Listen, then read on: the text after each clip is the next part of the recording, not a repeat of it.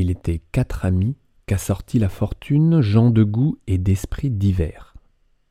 L'un était pour la blonde et l'autre pour la brune. Un autre aimait la prose et celui-là les vers. L'un prenait-il l'endroit, l'autre prenait l'envers. Comme toujours, quelques disputes assaisonnaient leur entretien. Un jour on s'échauffa si bien que l'entretien devint presque une lutte.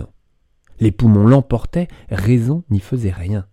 Messieurs, dit l'un d'eux, quand on s'aime, qu'il serait doux d'avoir même goût, mêmes yeux, si nous sentions, si nous pensions de même, nous nous aimons beaucoup, nous nous aimerions mieux.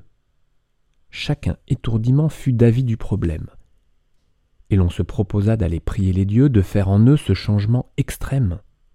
Ils vont au temple d'Apollon présenter leur humble requête, et le dieu sur le champ, dit-on, des quatre ne fit qu'une tête, c'est-à-dire qu'il leur donna sentiment tout pareil et pareille pensée. L'un comme l'autre raisonna. Bon, dirent-ils, voilà les disputes chassées, oui, mais aussi voilà tout charme évanoui. Plus d'entretien qui les amuse. Si quelqu'un parle, ils répondent tous oui. C'est désormais entre eux le seul mot dont on use. L'ennui vint. L'amitié s'en sentit altérée.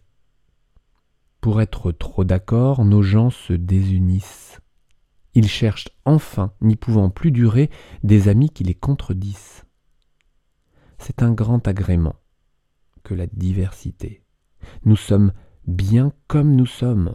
Donnez le même esprit aux hommes, vous ôtez tout le sel de la société. L'ennui naquit un jour de l'uniformité. Mais c'est génial. Et quand l'ennui est là, quand je m'ennuie, waouh, j'aime m'ennuyer.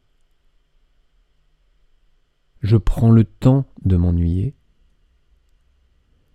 Et juste après, entre l'ennui et le jeu, je m'amuse. Je joue. La musique est là. C'est juste et c'est juste bon.